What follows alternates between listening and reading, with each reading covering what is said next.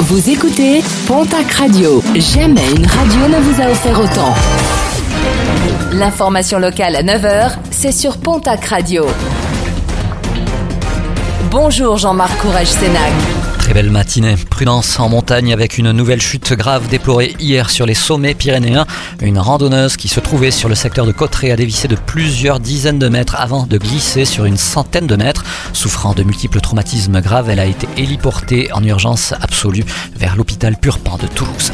Décision reportée, celle portant sur la carte scolaire 2022-2023 dans les Pyrénées-Atlantiques. La réunion du conseil départemental de l'éducation nationale prévue hier n'a pas pu se tenir faute de quorum réglementaire. Un report programmé au 28 février ou 1er mars prochain. À la pêche au parrainage, la présidentielle se rapproche et de nombreux candidats déclarés n'ont pas encore reçu leurs 500 parrainages, sésame de leur participation à la course à l'Elysée. D'où l'initiative hier de François Bayrou de créer un site internet notredémocratie.fr, une plateforme qui propose aux maires de parrainer les candidats qui obtiennent plus de 10% dans les sondages d'opinion. Pour le maire de Pau, il s'agit là d'une démarche permettant de garantir la démocratie face à un risque de défiance et de perte de confiance des électeurs.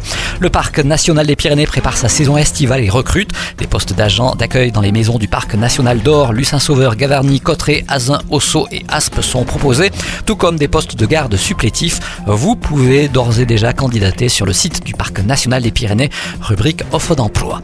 Le programme sportif de ce week-end avec du rugby, Pro D2, Mont-de-Marsan se déplace à Rouen, Bayonne reçoit Narbonne. En basket, Betclic Elite, déplacement de l'élan Béarnais à Fosse-sur-Mer. En nationale masculine 1, l'Union Tarblour de Pyrénées reçoit Rennes. Dax Gamard se déplace à Lorient. En football, Ligue 2, le TFC se déplace demain à Valenciennes. Coup d'envoi de la rencontre à 15h. Le Pau FC se déplacera à Dijon. Et puis le retour du festival Tarbes en tango, annulé en 2020 et en version light l'an dernier. Le festival consacré à la culture latine sera de retour cet été en Bigorre pour la 23e édition. Rendez-vous est d'ores et déjà donné du 13 au 21 août avec en ouverture et en tête d'affiche le concert de la chanteuse Juliette qui revisitera son répertoire à la mode argentine.